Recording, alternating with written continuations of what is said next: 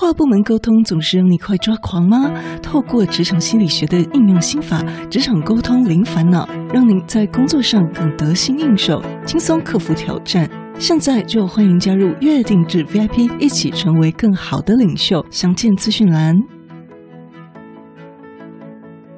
大家好，欢迎收听不是你想的领导力 Easy Manager。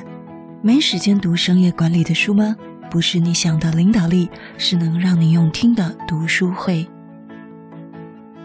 我们一起继续读这本哈佛商业好评的好书《The Making of the Manager》后天经理养成之路，让管理职人们获得管理心法与反思应用。作者是现在带领百人团队的 Facebook 设计部副总 Julie 卓朱莉。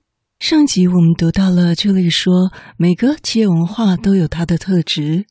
以及要容忍这个特质背后所带来的缺点。如果你还没听过我们第一百零四集，非常建议等下你再去听。这里带我们做了十一个问题，非常有帮助。本篇继续讲到了作者 Julie 分享了所谓仪式感跟传统在打造一个庆祝你们价值观的团队文化中的重要性。讲到文化啊，我们就离不开一些重复性的活动，对不对？就好比节日跟文化就非常有关系。那应用到企业呢，就是我们要一些庆祝我们价值观的重复性活动。那么这里会称为这个叫做仪式或者传统。作者 Julie 以 Facebook 的骇客马拉松 Hackathon 为这个传统为一个例子。什么叫 hackathon 呢？它就是城市设计马拉松。那么大致上就是几个人聚在一起，以马拉松的方式进行一段长时间的骇客活动。像是台湾雅虎在十多年前曾经办过 Open Hack Day，台湾微软也办过 HTML5 还有 IE 浏览器的骇客松活动。那这类型的活动呢，它实际进行的时间从半天。到一天到两天一夜的长度都有。到了二零一七年，又衍生出区块链的骇客松。那这个呢，就是以一种有趣的方式将人们聚集在一起。那么用一个连续二十四小时或者是五十四小时这样子的短的时间，几个人聚在一起，到底能够做出一些什么有趣的新网站啊，或者新 App、新的城市这样子的一个活动。作者 Julie 跟我们分享，这是能够具体体现了公司最早的价值观，就是大胆跟快速行动。Julie 分享，这种仪式呢，就创造了整个团队成员可以团结在一起的行动。所以呢，这些行动可以是独特的，可以是古怪的，可以是有趣的。而实际上呢，这个骇客马拉松也为 Facebook 带来一些知名而且成功的产品，包括聊天呢、还有视频这些的。那但是这里觉得更重要的是，这个活动是一种将人们聚集在一起，并且把整个价值观呈现的重点。这里分享，他非常喜欢了解团队要庆祝他们价值观的一些不同的传统。那么，以下是一些案例，我们也可以来思想一下。这里跟我们分享的，还有我们自己生活的一些东西文化的差异，也许呢会给你一些灵感，变化一下，应用在我们的职场上哦。这里跟我们分享了五个，例如第一个，开会之前的个人提示，比如说他们会分享自己最喜欢的童年电影，或者是说大家在 Christmas 收到最好的礼物是什么，好让人们可以更容易的、更容易的了解他们的队友。第二，每月呢会有一些活动，例如学习怎么绘画、学习怎么雕刻、学习怎么样的手工艺，他们鼓励创造力，还有这种初学者心态。下班后的时间。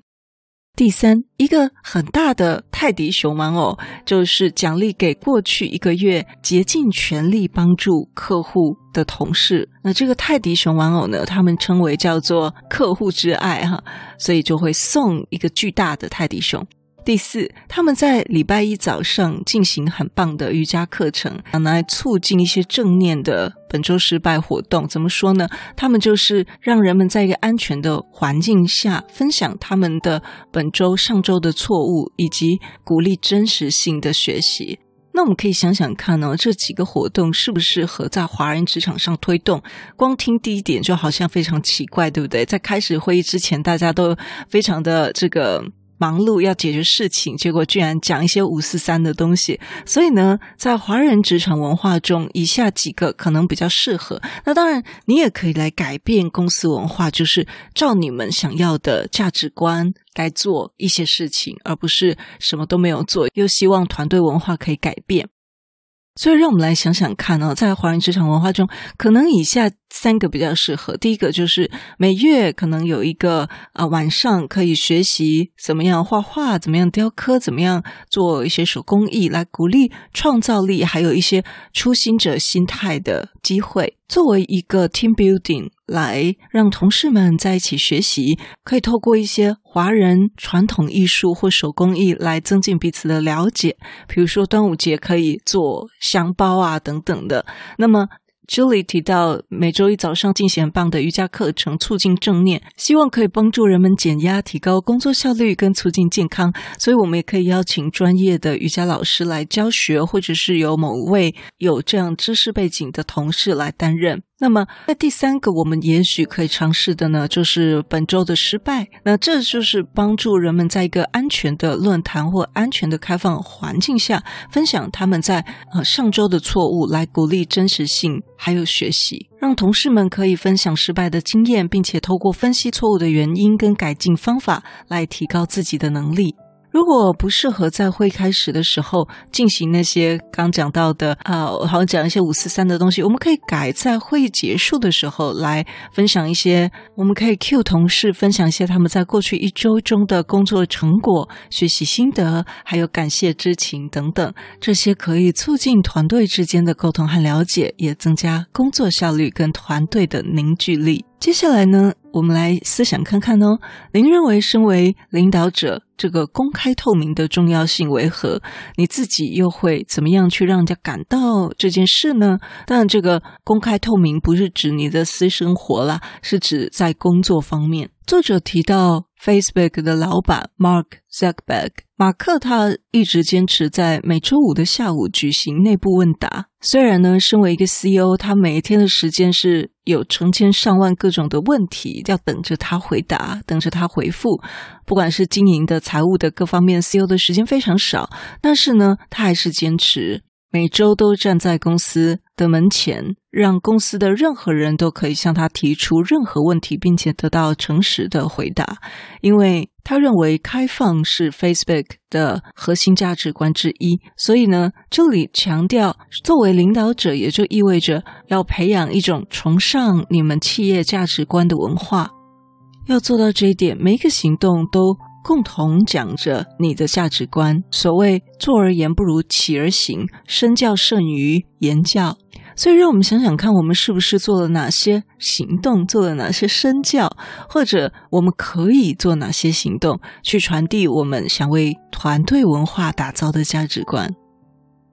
好，这集呢，在讲到我们怎么样针对我们想要的价值观呢，去做一些重复性的活动。也许是真正的活动，也只只是一个小的流程，去呼应我们价值观的一个体现。所以呢，在华人职场文化中，以下的一些重复性的活动就可以称为传统，哈，可能比较符合习惯。当然，也很欢迎您跟我们分享，除了这以外的，你的团队、你的企业特有的一些 traditional。例如，在华人企业中非常普遍的就是月度或年度的员工奖励活动，来表扬优秀的员工表现。第二，我们可以透过一些小组活动或者是 team building，好像户外拓展活动啊这类运动会啊，来增加整个团队精神和凝聚力。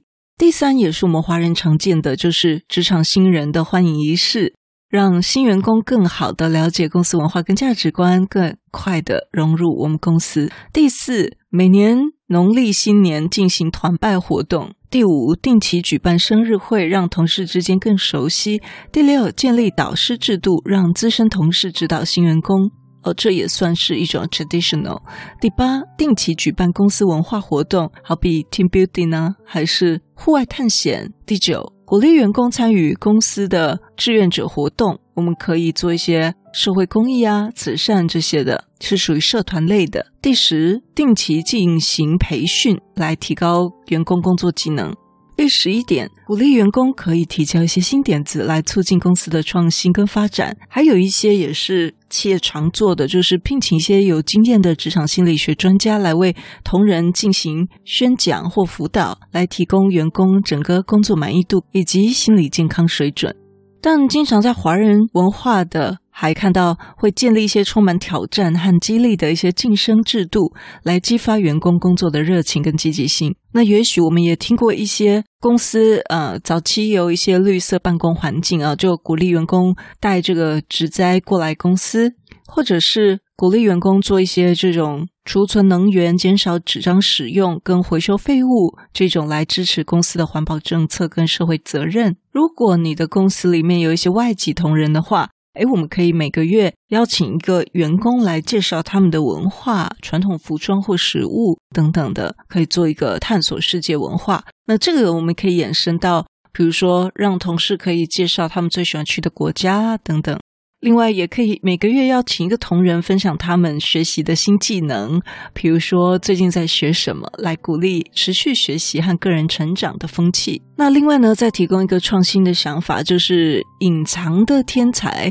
这是什么活动呢？就是每个月可以挑选一位员工，让他们分享在他们工作以外的特殊才能或者是兴趣，可以让团队更好的了解他们自己。在健康挑战计划，这个也是很适合我们华人职场，就是可以挑战员工每周做一些小的运动，好，或者是瑜伽，或者是正念静坐这些健康的活动，并且分享他们的经验跟感受。希望以上这些想法能够启发您，给您一些灵感，创造更好的职场文化。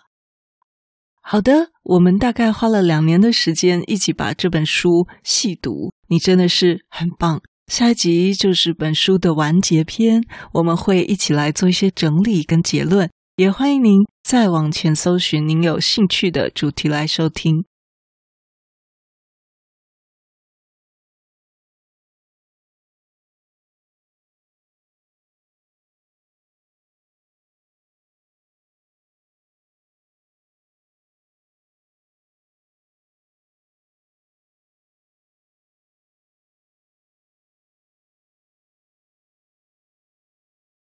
如果你对我们节目有任何的想法，或者你觉得我们节目有带给你一些收获，都邀请你到我们 Apple Podcast 给我们五星评分与留言。如果你还没有订阅过，也麻烦你免费点点订阅或关注，再把这个节目分享给你身边你认为会有需要的人。也欢迎免费加入 Instagram，你可以在脸书上直接搜寻“用听的哈佛生管读书会”，就可以找到我们。我相信，只要你愿意给予，加入社团会给你更多的收获哦。最后要邀请你，现在就来帮自己加分，期待透过知识价值的传递，让你可以在赞助方案中得到最大的受益。现在回到资讯栏里面，点选 YouTube 有两分钟 3D 卡通人物的说明影片哦。